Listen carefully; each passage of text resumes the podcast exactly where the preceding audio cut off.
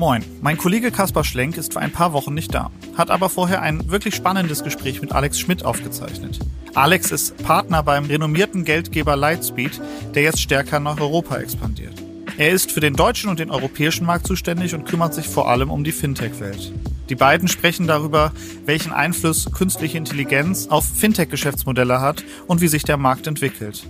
Das Gespräch haben Kaspar und Alex bereits vor ein paar Wochen geführt. Viel Spaß damit!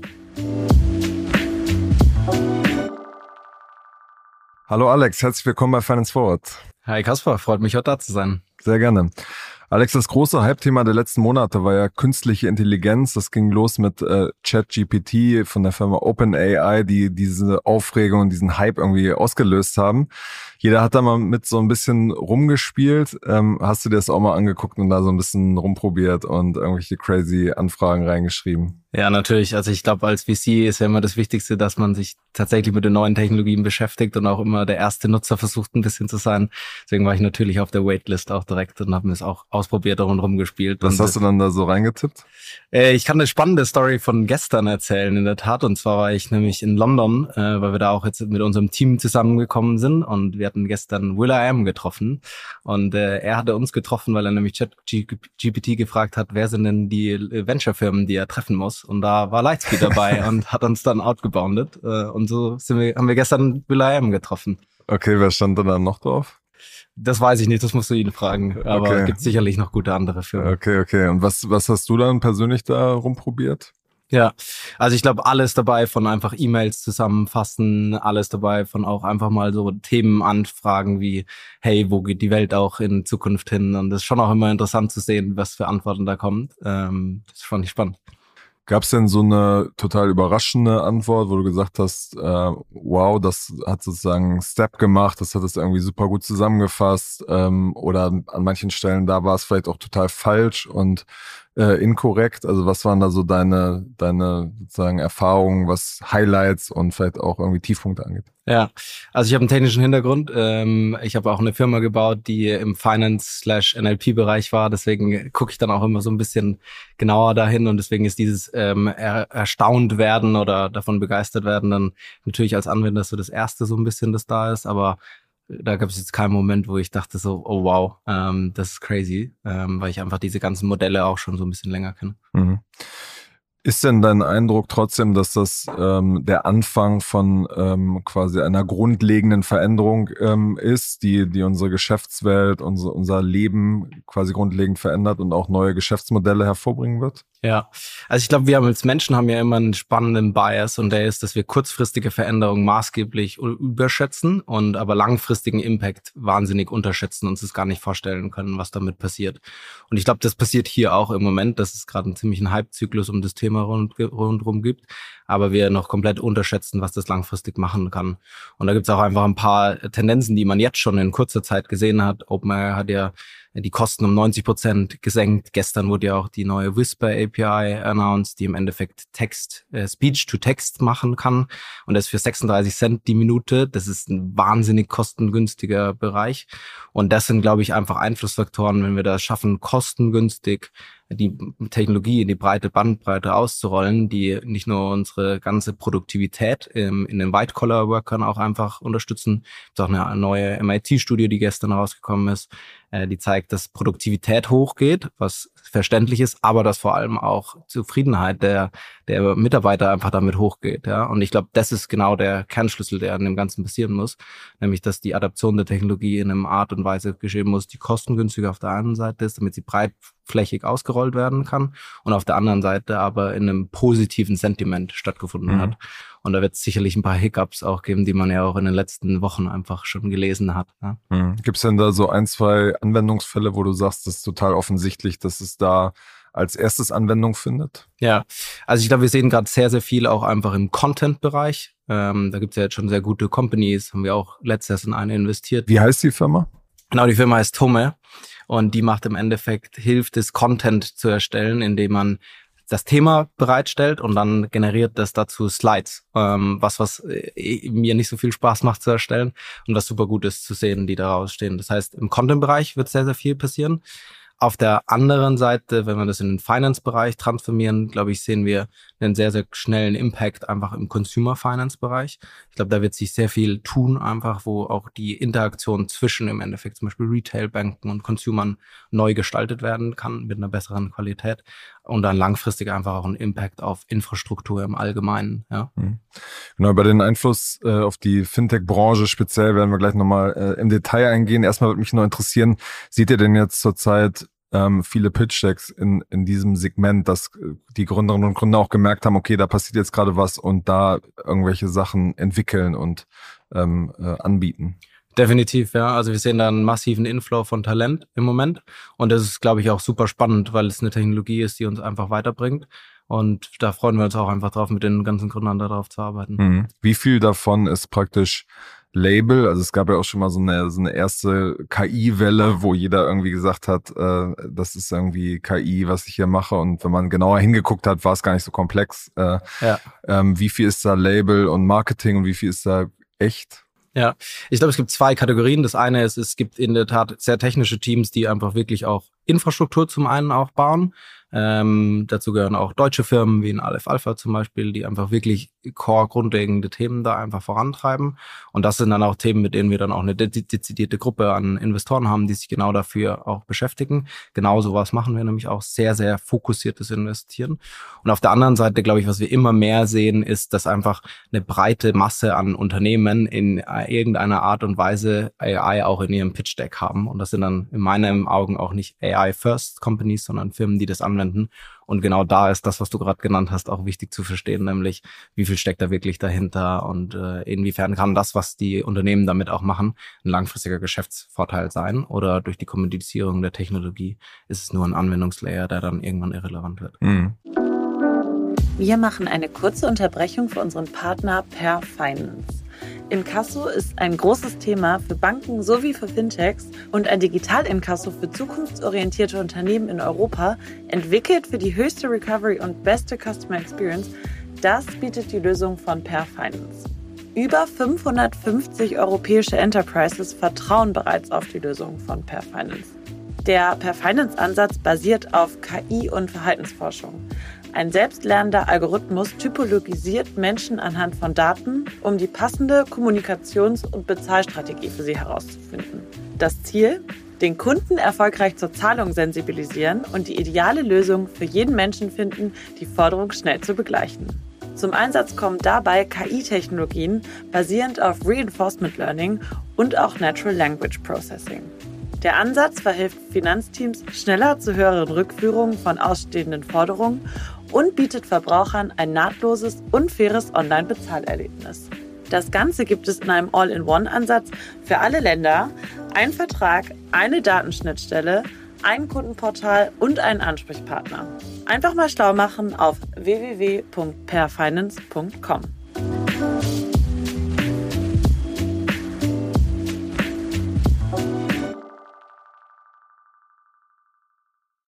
Wie ist denn auch eure These als, als Fonds, was die Wertschöpfung äh, von, von AI angehen wird? Also wird es, gibt ja viele in den USA Expertinnen und Experten, die prognostizieren, dass eigentlich die Wertschöpfung bei Google ähm, und Co. stattfinden wird oder OpenAI, Microsoft ähm, und praktisch nicht bei neuen Firmen, die irgendwas in dem Bereich äh, anbieten. Wie ist da eure These? Glaubt ihr da trotzdem dran? Ja, also ich glaube, was man sieht, ist, dass in vielen Technologien ja es immer den Ten die Tendenz gibt zum Bundling und Unbundling. Und genau an dieser Schnittstelle liegen dann auch die spannenden Opportunitäten auch für neue Player. Und äh, natürlich haben die großen Unternehmen einfach viele Ressourcen auch auf das Thema in den letzten Jahren verwendet. Nichtsdestotrotz gibt es viele, sehr viele spezialisierte Bereiche, in denen wir auch in langfristiger Zeit einfach viel mehr Wertschöpfung sehen werden. Das sowohl auf dem Infrastrukturlayer, aber auch als auf dem Anwendungslayer, den wir da sehen.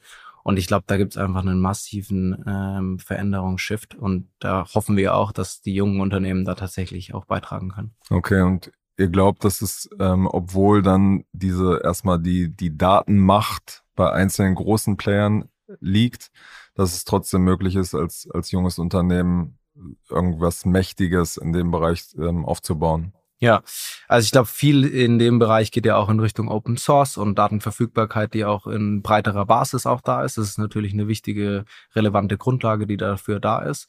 Das heißt, das ist natürlich auch was, wo wir einfach sehr viel Zeit darauf verbringen, zu sehen, wie entwickelt sich genau diese Datenhoheit und die Datensouveränität. Ähm, und das ist eine grundlegende Voraussetzung dafür, dass das einfach dann trotzdem stattfinden kann. Mhm.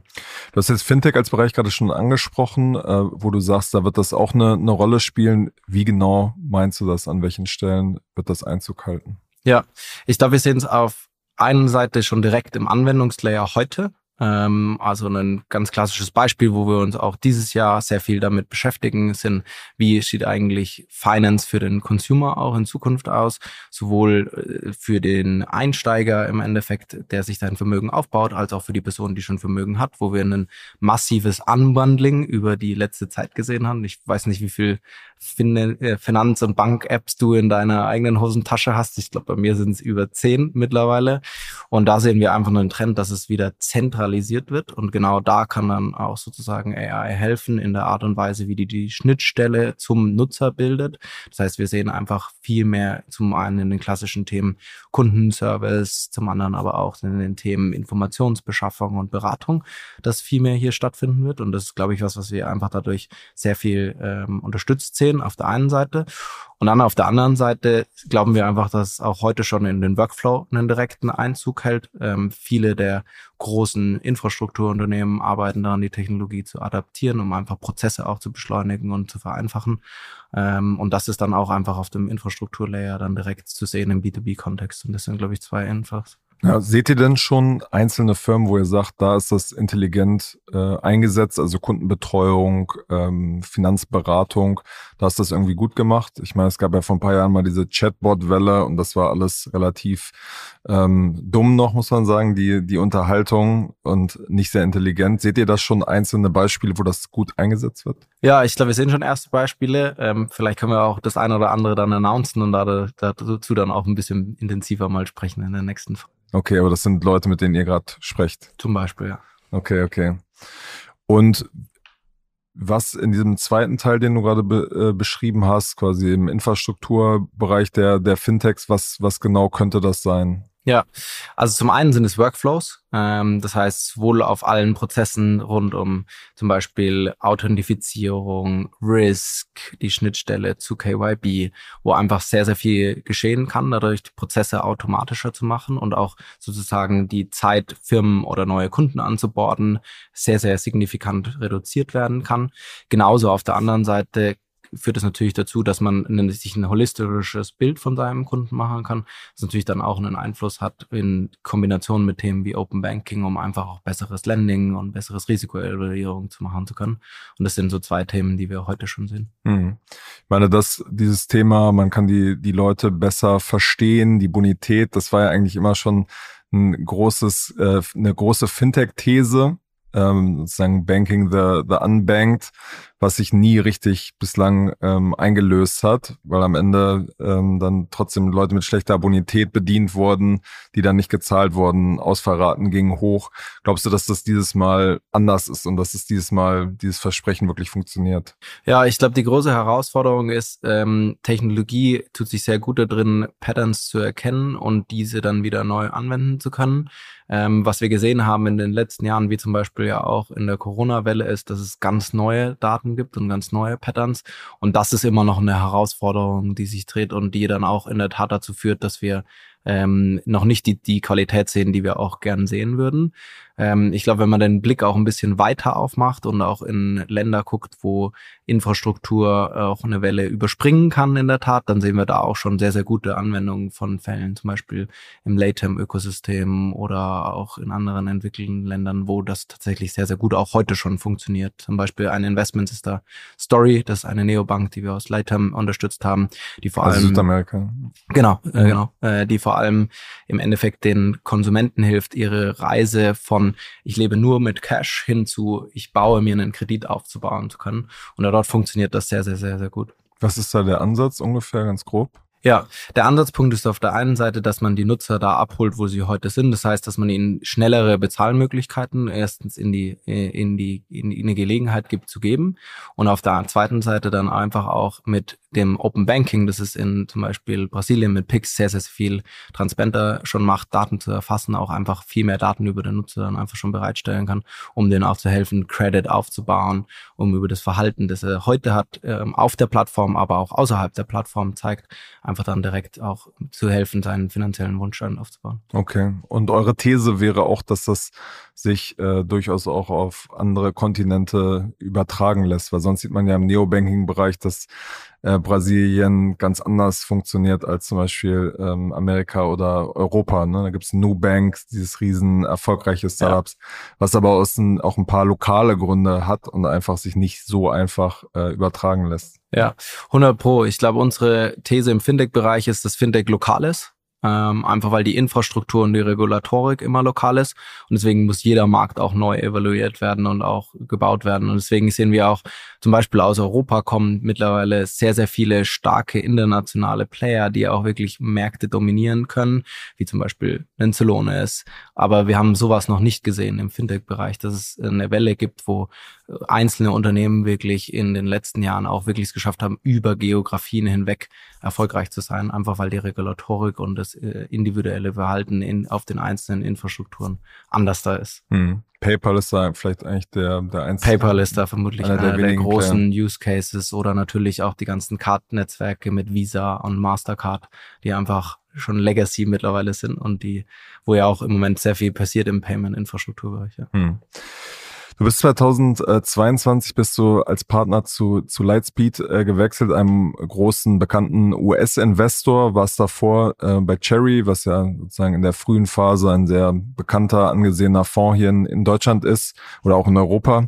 Wie kam es zu dieser ähm, Entscheidung, da zu wechseln? Ja, ich glaube, äh, für mich gilt es in Karriereentscheidungen nach zwei Prinzipien oder zwei Rezepten zu handeln. Und das eine ist, äh, sehr fleißig zu sein und äh, Glück zu haben, um richtig zu stehen, wenn der Pass kommt.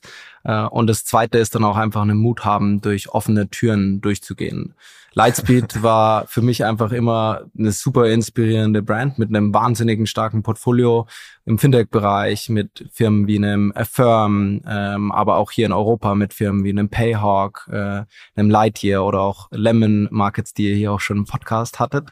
Und was aber immer gefehlt hat für Lightspeed war, war ein europäisches Team. Und genau das ist das, was sich letztes Jahr ergeben hat, nämlich ein Team gemeinsam hier in Europa aufzubauen. Und äh, das ist eine Chance, die es nicht so oft gibt für einen, für einen großen, äh, starken Namen. Und da gab es ein paar Themen, wie Lightspeed das macht, nämlich indem sie sehr, sehr lokal sind. Wir sind in den drei Ökosystemen Paris, London, Berlin auch wirklich vor Ort. Ähm, und das sind so Themen, die für mich als Gründer, der einfach Nähe sehr wertschätzt, einfach mal auch mit Gründern Zeit zu verbringen, außerhalb von einem Zoom-Meeting, was was sehr, sehr, sehr wichtig ist. Und deswegen war das für mich eine Reise, die einmalig äh, war als Gegenlegenheit und die einfach zu gut war, um sie nicht anzutreten als Partner für Lightspeed zu mhm. joinen. Wie seid ihr da konkret äh, aufgestellt? Ja, genau. Wir sind, ähm, wir investieren gemeinsam aus einem großen Fondsvehikel über alle Geografien in der westlichen Welt hinweg, haben da im letzten Jahr einen großen Fonds geraced von siebeneinhalb Milliarden. Da sind wir aber erst hingekommen, indem wir angefangen haben, in den 2000er Jahren nur als Seed-Fonds zu investieren und dann mit Firmen wie einem Affirm, einem MuleSoft oder einem Snapchat wirklich von der ersten Runde bis hin zu dem IPO mehrere Runden zu leaden und auch bis zu 300 Millionen zu investieren. Und in dieser Reise, im Endeffekt waren wir schon immer aktiv in Europa, haben hier seit über zehn Jahren mehr als 600 Millionen deployed, mehr als 30 Portfoliofirmen ähm, und auch im letzten Jahr sehr, sehr aktiv mit 200 investierten Millionen, hatten aber noch nie ein Team on the ground. Und das ist genau, was sich jetzt geändert hat. Da sind wir vier Partner in Europa. Dazu gehören zwei Partner in London. Das ist Paul, der sehr viel Consumer- und Climate-Themen macht. Das ist Julie, der sehr, die sehr dezidiert Enterprise-Themen macht. Das ist Antoine, ähm, der vor allem aus dem Datenbereich kommt, der die AI-Fragen heute noch sehr viel besser hätte beantworten können als ich. Und das bin ich in Berlin, der sich auf Fintech-Themen konzentriert. Hm, okay. Wie, wie, wie kam es zu dieser Entscheidung, das so aufzubauen? Weil die ganzen großen US-Fonds sind ja mehr in, in einem Hype der letzten Jahre alle nach Europa geguckt, haben gesehen, hier sind die Bewertungen noch besser, haben dann entweder Partner ähm, hingeschickt oder haben äh, sozusagen sind oft hier gewesen. Ähm, was ist da sozusagen die Philosophie von Lightspeed? Ja, ich glaube, wir haben genau den Track Record, um zu beweisen, dass wir auch Europa sehr, sehr ernst nehmen. Ähm, mit den äh, Firmen, mit denen wir hier schon seit mehr als zehn Jahren auch zusammenarbeiten. Und vor allem auch, dass wir vielleicht uns manchmal ein bisschen mehr Zeit lassen, so eine Entscheidung für eine Geografie zu fällen. Und wenn sie sie dann einfach fällen, dann wollen wir aber auch in einem Ökosystem bleiben und aktiv sein. Und deswegen war für Lightspeed auch immer das Wichtigste zu sagen, wir brauchen äh, Gründer und Investoren, die schon vorher im Ökosystem waren wir alle kommen vorher von Europäischen Fonds und sind auch vorher im Ökosystem als Gründer aktiv gewesen. Und genau diese Nähe ist das, was wir auch im Endeffekt mitbringen wollen und wo wir auch einfach sehr, sehr intensiv mit den einzelnen Gründern in den Themenbereichen, die wir covern, aber auch in den Geografien dann auch äh, arbeiten wollen. Hm, wie guckt ihr auf die, die Konkurrenten aus den USA, die mit ihren unterschiedlichen Ansätzen, also Sequoia hat zum Beispiel auch ein, ein europäisches Team aufgebaut. Andreessen Horowitz ähm, äh, ist, glaube ich, eher so, dass, dass die Leute eingeflogen werden. Ähm, Iconic ähm, hat, glaube ich, auch, ein, auch einen Partner gesucht. Die sind ja eher im Hintergrund. Ähm, wie, wie nimmst du das wahr? Ja, als Ex-Gründer fantastisch, äh, dass das europäische Ökosystem so thriving ist. Ähm, ich glaube, es zeigt genau das, was wir vorhin auch schon angesprochen haben, dass europäische Gründer nicht mehr nur lokale Champions bauen, sondern kategoriedefinierende Software bauen und auch wirklich, wirklich sehr, sehr große Firmen. Ähm, und das ist ein Unterschied zwischen dem, wie ich aufgewachsen bin und die, die Phase der Internetunternehmen, die ich kennengelernt habe und wie das europäische Ökosystem jetzt ein eigenes Selbstbewusstsein hat. Ähm, und deswegen finde ich das sehr positiv, dass einfach Europa so einen starken Standort hat, der sich entwickelt hat, der auch immer noch, und das zeigen Funding-Rundenvolumen von zum Beispiel im Februar, wo immer noch 450 Millionen in Seed investiert wurden, dass der Markt einfach intakt ist. Ähm, und deswegen ist das was, wo mein Gründerherz einfach sehr, sehr groß aufschlägt. Und ähm, als VC nehmen wir die Challenge immer gerne auch an, gegen, gegen sehr, sehr starke und wirklich gute Teams auch gemeinsam mit denen an vielen Stellen zu arbeiten oder auch natürlich auch manchmal auch ähm, einen Deal gegen die zu gewinnen. Ja. Hm.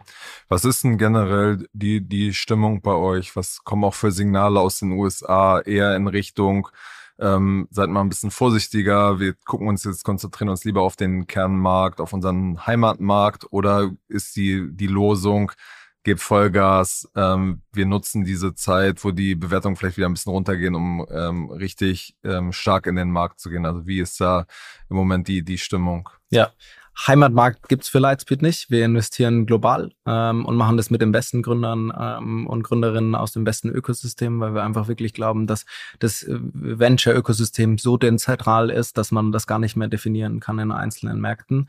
Wenn man sich, glaube ich, die Volumina anguckt, dann war 2021 im Venture Capital-Bereich einfach ein Ausnahmefall, der nie wieder zurückkommen wird. Ja.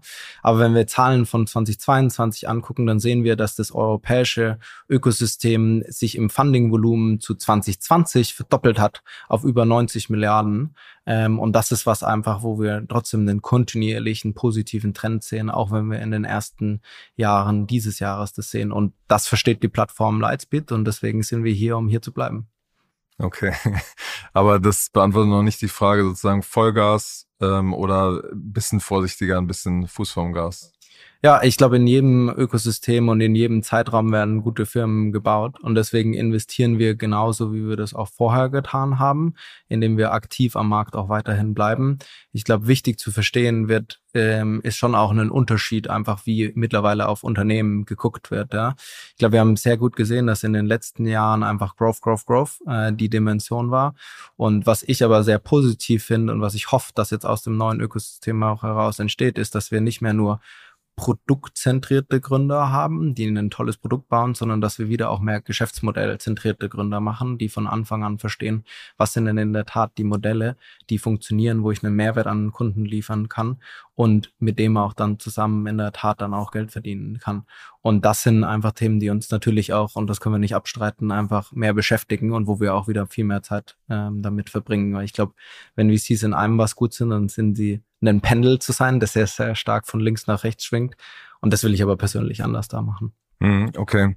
Ihr habt ja mit in, in Lemon Markets zum Beispiel in, in Deutschland investiert, in, in Candice oder in äh, Unstoppable Finance. Ähm, das sind jetzt drei auch sehr, sehr unterschiedliche äh, Fintech-Firmen. Was sind da eure Überzeugungen, eure Thesen? Nach was sucht ihr da eigentlich? Ja, ich glaube, wenn wir uns auf den Fintech-Markt gucken oder wenn wir auch zum Beispiel schauen, welche Trends wir im Jahr auch 2023 sehen, ähm, da haben wir auch einen riesen Artikel gepublished, den man in unseren Socials überall sehen wird, dann ist einfach sozusagen die Welle ungebrochen an Infrastruktur, die gebaut wird. Ähm, ich glaube, wir sehen das zum Beispiel auch ich persönlich im Payments-Bereich, ja, wo viele glauben, dass einfach schon ähm, vieles gebaut worden ist und es auch gesolved ist. Aber wenn man sich anguckt, ist es immer noch ein Ökosystem, das massiv ist, wo wir über 190 Milliarden ähm, von Volumen haben, das digital abgewickelt wird. Das sind aber nur 20 Prozent von dem gesamten Volumen, das abgewickelt wird. Und da gibt es einfach immer noch sehr, sehr viel, das auch gebaut werden kann, sowohl als Infrastruktur für komplexe Merchants, als auch ähm, auf der Situation, wie man die neue Infrastruktur in einer kostengünstigeren Art und Weise auch nutzt. Ähm, und das sind zum Beispiel so Themen, die uns dieses Jahr auch umtreiben. Welche spannenden Firmen fallen dir da ein? Ja, da hörst du hoffentlich mehr davon, wie welche wir dann nennen. Okay, aber von einer bisschen entwickelt, also von einer bisschen ähm, weiteren Phase, wen, wen siehst du da als äh, quasi spannende Firma, wo du sagst, so in die Richtung muss es gehen? Ja, ich glaube, in meiner Zeit bei Cherry hätte ich die Frage dir sofort geantwortet, weil da hätte ich nämlich nur in das Seed investiert. Das Gute ist, mit Lightspeed habe ich jetzt die Chance, entlang der gesamten Reise zu investieren, ähm, die in der Tat möglich ist. Ich glaube, wenn man sich so ein europäisches Vorbild anguckt, dann ist eine Firma wie Etienne natürlich super spannend, die einfach es geschafft hat, ähm, im, zu mit wirklich einer sehr, sehr guten ähm, Art und Weise, wie sie an den Markt gegangen sind, auch einfach eine digitale Transformation im Payment-Bereich auch zu unterstützen und auch mit einer sehr starken Inhouse-Technologie einfach langfristig auch wirklich da äh, Mehrwert zu schaffen und sich auch zu positionieren mit sehr, sehr guten Unit Economics. Und das ist, das ist was, was ich, glaube ich, sehr spannend finde und wo aber auch jetzt Zeit dafür ist, auch eine neue, ja, einen neuen Ansatz zu finden auf neue Infrastruktur. Okay. Es gibt ja die These, ich meine, das sieht man, kann man ja vielleicht an, an Adyen auch ein bisschen ähm, sehen, dass, dass diese Margen, die auf der einen Seite Visa und Mastercard haben, durch die Fintech-Revolution immer kleiner werden und es wird immer eine neue Welle geben an neuen Playern, ähm, die diese Marge kleiner machen. Das ist eine der zentralen Thesen auch von, von Philipp Klöckner aus dem Doppelgänger-Podcast, ähm, bis dann am Ende sich herausstellt, dass es eigentlich gar kein geiles Business ist, weil die, weil die Marge immer weg disrupted wird von der nächsten Welle. Wie seht ihr das? Das ist ein sehr guter Punkt und ich glaube, der ist noch offen zu beweisen. Ähm, Gerade wenn man da auf die ganze Open Banking Infrastruktur auch einfach guckt, ist es genau ein Bedenken, das man haben kann. Die Frage ist die, schafft man es auch langfristig ähm, außerhalb dem reinen Payment Flow weitere Services anzubieten. Und dafür sind solche PSPs oder die nächste Generation der Payment Provider im Endeffekt auch sehr, sehr gut positioniert, weil sie einfach einen wahnsinnigen Flow an Kapital haben, der durch diese Unternehmen fließt. Und es aber im Moment immer noch ungelöst ist, wie man auch tatsächlich diese Themen transparenter darstellt in komplexen Modellen, wie man auch feststellt, dass man gutes Tax und Reporting machen kann, wie man auf der anderen Seite auch mit regulierten Behörden gut arbeiten kann.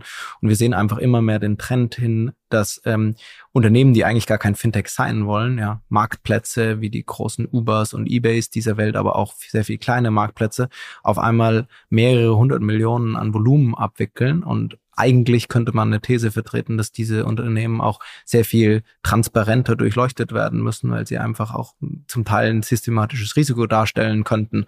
Und hier gibt sich zum Beispiel dann die Chance für neue Unternehmen in dem Payment-Bereich, Infrastruktur anzubieten, die genau das transparenter macht und auch einfach dafür hilft, dass solche Unternehmen, die eigentlich gar kein Fintech sein wollen, aber die richtige Infrastruktur haben, um äh, einfach diese Zahlungen auch innerhalb ihrer Unternehmen und außerhalb ihrer Unternehmen gut abzuwickeln. Ähm, und das ist Kerninfrastruktur, die immer einen Wert haben wird. Das sieht man ja auch bei, bei vielen der großen äh, Online-Händler, wie zum Beispiel Shopify oder äh, Rappi, ähm, dass die, die Fintech-Sektion da einfach eine immer wichtigere und zentralere Rolle spielt. 100 Pro. Und ich glaube, die große Frage, die sich da die Unternehmen auch stellen, ist, wie viel kann ich davon auch immer in-house bauen, weil es einfach nicht Kernprodukt des Unternehmens ist und aber Infrastruktur, die einfach immer, immer wichtiger wird.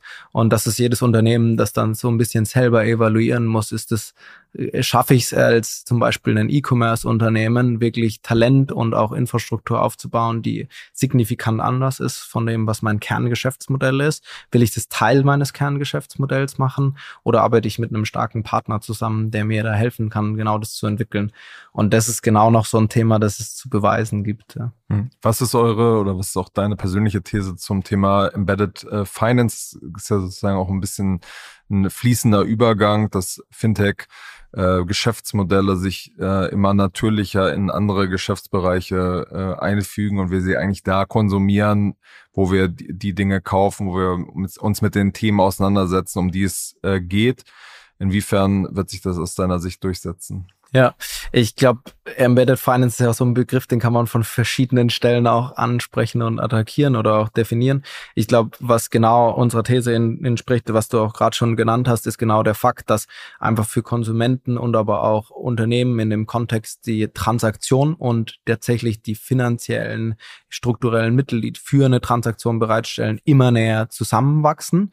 Ähm, und das ist, glaube ich, untrennbar, dieser Trend. Ähm, die große Frage, die sich für uns einfach stellt, ist, was sind dann auch die Geschäftsmodelle, die in diesem Kontext dann auch zum Beispiel wettbewerbsfähig sind und auch zum Beispiel dann interessant sind, ja ist das zum Beispiel Lending, ähm, weil einfach im Lending-Bereich dann diese Proximity zu der Transaktion viel mehr wert ist als die Relationship, die ein Unternehmen vielleicht zum Beispiel schon mit seiner Bank hat. Oder ist genau das das Problem, dass diese Trans äh, Relationship, die man schon auch an einer anderen Stelle hat, eigentlich viel stärker ist. Und das gilt, glaube ich, noch zu beweisen an vielen der Embedded Finance Trends. Wie, wie schaust du auf das Thema quasi Endkunden, Fintech-Produkte? Da gibt es ja schon jetzt viele auch große Player, wie zum Beispiel N26 im Neo-Banking-Bereich, Trade Republic, Scalable Capital im äh, Neo-Brokerage-Bereich. Wie, ähm, wie siehst du das? Gibt es da trotzdem noch äh, Platz äh, für, für neue Dinge? Ja, ich glaube, das haben wir vorhin schon mal ganz kurz angeschnitten. Ich glaube, ein Trend, den wir einfach gesehen haben über die letzten Jahre, ist es, dass es zu einem massiven Unbundling äh, gekommen ist. Ähm, äh, mein Vater im sehr ländlichen Bereich, behüteten Bereich aufgewachsen, was mir eine wahnsinnig tolle Kindheit beschert hat, aber ist einfach sein Leben lang bei der Volksbank Raiffeisenbank gewesen, hatte alle seine Produkte da. Ähm, mittlerweile haben wir alle mehrere Apps einfach in der Hosentasche ähm, und auch mein Vater. Und ich genau genau das ist einfach eine Chance, die es in der Tat noch gibt, nämlich dass es wieder zu einem Rebundling all dieser Player geben kann. Auf der einen Seite ähm, und auf der anderen Seite gibt es auch schon immer noch eine Chance, wie wir auch vorhin angesprochen haben im Gen AI-Thema, wo man einfach auch Finanzprodukte näher an den Kunden einfach ranbringen kann. Okay, aber gerade bei dem Rebundling ist ja die Frage, wer, ähm, wer ist überhaupt in der Lage, das zu tun? Und das werden ja, wenn die großen bekannten Marken sein, die es schaffen, die sozusagen Kundinnen und Kunden oft, also viele Touchpoints haben und schon in Kontakt stehen, die werden ja die Player sein, ähm, die dann wieder verschiedene andere Services äh, zusammenführen und nicht der, nicht der, das neue ambitionierte Unternehmen, oder? Weiß ich nicht. Ich glaube, es gibt schon auch eine Chance, einfach von Tag eins ähm, das Produkt neu zu denken ähm, und einfach eine holistische Plattform für den Kunden anzubieten, die ihm hilft, seine gesamten Finanzen in den Blick zu haben. Wir sehen, glaube ich, schon immer seit Jahren den Trend von einfach Software, die on top liegt, ähm, und die sozusagen hilft, sein eigenes Vermögen oder seine eigenen Ausgaben einfach besser zu verstehen. Ähm, was noch nicht wir gesehen hatten in den letzten Jahren, ist, dass diese Unternehmen auch in der Tat in Infrastruktur gehen. Und das ist so eine Chance, die wir schon auch sehen. Da steht auch zum Beispiel unsere These in der Lemon Markets dazu, dass im Endeffekt du auch in solche Produkte zum Beispiel eine Brokerage reinbringen kannst, um da auch tatsächlich dann direkt mit diesen Tools auch wirklich dein, dein Produkt zu bauen. Und da gibt schon eine Chance auch dafür.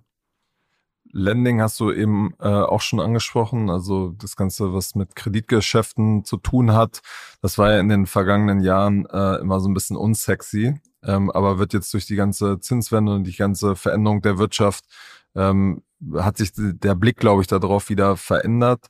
Guckt ihr da jetzt auch ähm, anders drauf? Ja, ich glaube, es gibt zwei äh, Perspektiven. Das eine ist natürlich, dass ähm, man auch wieder mit Yield Geld verdienen kann, ähm, was in der Tat eine spannende Sache ist. Die zweite Perspektive ist aber auch, dass es zum Beispiel, wenn man wirklich jetzt ein B2B oder B2C Lending Produkt gebaut hat, das schon immer extrem schwer war, ähm, einfach auch vor allem gegen die großen Banken. Und unser Gedankengang ist da folgender wenn Unternehmen, äh, die sehr jung sind, ein Landing Book aufbauen müssen, dann müssen die wachsen. Das ist leider das Problem an dem Venture Finance Startup Ökosystem. Und es kann aber auch in manchen äh, Situationen äh, attraktiv sein, eigentlich sein Landing Book gar nicht aufzubauen. Ähm, was natürlich jetzt passieren kann, ist, wenn man jetzt ein zum Beispiel altes Landing-Portfolio hat, ähm, in dem das Risiko, dass wir jetzt kommen sehen, zum Beispiel auch ein Downturn in dem Markt noch gar nicht eingepreist sind, führt das dazu, dass wir mehr Delinquencies haben. Mehr Delinquencies führt wiederum dazu, dass wir größere Fremdkapitalfinanzierungskosten für diese Unternehmen haben. Wir sehen auch, wenn wir mit, äh, mit äh, Banken und sozusagen den äh, Providern, die Landing-Startups helfen, Fremdkapital zur Verfügung zu stellen, dass da auch einfach sehr, sehr viel weniger Risikobereitschaft ist. Das heißt, es wird immer teurer und schwieriger, dieses Kapital zu bekommen. Und damit kann sich dann auch einfach so ein bisschen so eine tödliche Spirale für, für Lending Providers dann einfach auch entwickeln. Und das ist eine Herausforderung, die wir in der Tat schon sehen. Ja?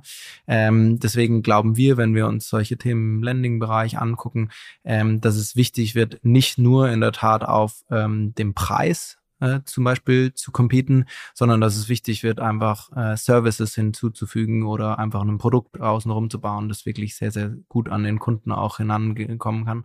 Es gab jetzt ja durch, durch Trade Republic, die dieses 2% äh, Tagesgeldangebot äh, ähm, äh, eingeführt haben, gab es ja so einen großen Hype Anfang des Jahres und viele der, der deutschen Nutzer lieben ja auch Tagesgeld und, und Zinsen äh, und sind noch nicht so die großen ähm, Investierer.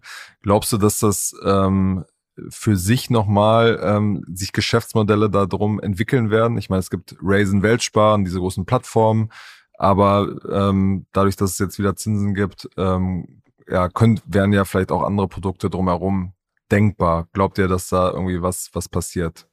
Ja, also ich glaube, die Frage ist auch immer, inwiefern solche Makrotrends auch äh, die richtigen sind, um auf denen dann auch einfach ein Unternehmen und eine Hypothese aufzubauen.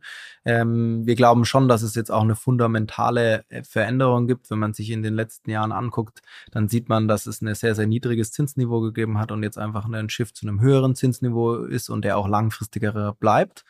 Äh, trotzdem ist aber die Gefahr, ähm, die wir jetzt auch in dem Wechsel von einem Niedrig- zu einem Hochzinsniveau gesehen haben, äh, seine Geschäftsmodelle auf so einem Makrotrend aufzusetzen und nur damit ähm, äh, sozusagen eine Hypothese zu bauen wir glauben schon, dass es ein paar Unternehmen auch wieder geben wird in dem Bereich. Es gibt einige Unternehmen, die zum Beispiel jetzt auch anfangen, Geld, das einfach ungenutzt ist, wieder in Produkte zu schieben und da diese Grenze zwischen Tagesgeldern und auch tatsächlich Giro-Einlagen oder Ähnlichen zu verschwimmen zu lassen, zum Teil auch in strukturierte Produkte zu machen, die dann nicht nur äh, klassische Anleihen sind, sondern Aktien.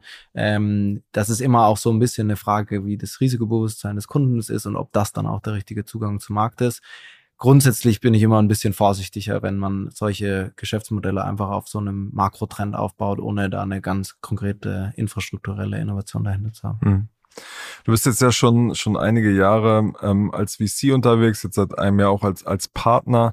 Hast du schon so ein so ein kleines äh, Anti-Portfolio auch von äh, Firmen, wo du denen du irgendwie abgesagt hast oder wo du gesagt hast, hey, lass da mal lieber nicht investieren, die jetzt äh, schon groß sind? Ja, das Gute ist, ich war die letzten drei Jahre im Seed unterwegs, wo ich nur eine einzigste Chance hatte, in diese Firmen zu investieren. Und mit Lightspeed sind wir eine Plattform, die von Seed bis IPO in allen Phasen investieren kann. Deswegen kann ich die ganz vielen Fehler, die ich gemacht habe, jetzt hoffentlich nochmal neu gut machen. Okay, und du willst da keinen nennen, oder?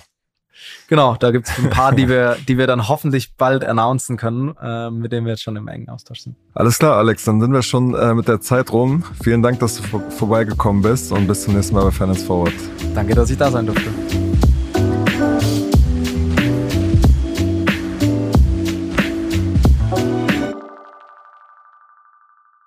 Dieser Podcast wird produziert von Podstars bei OMR.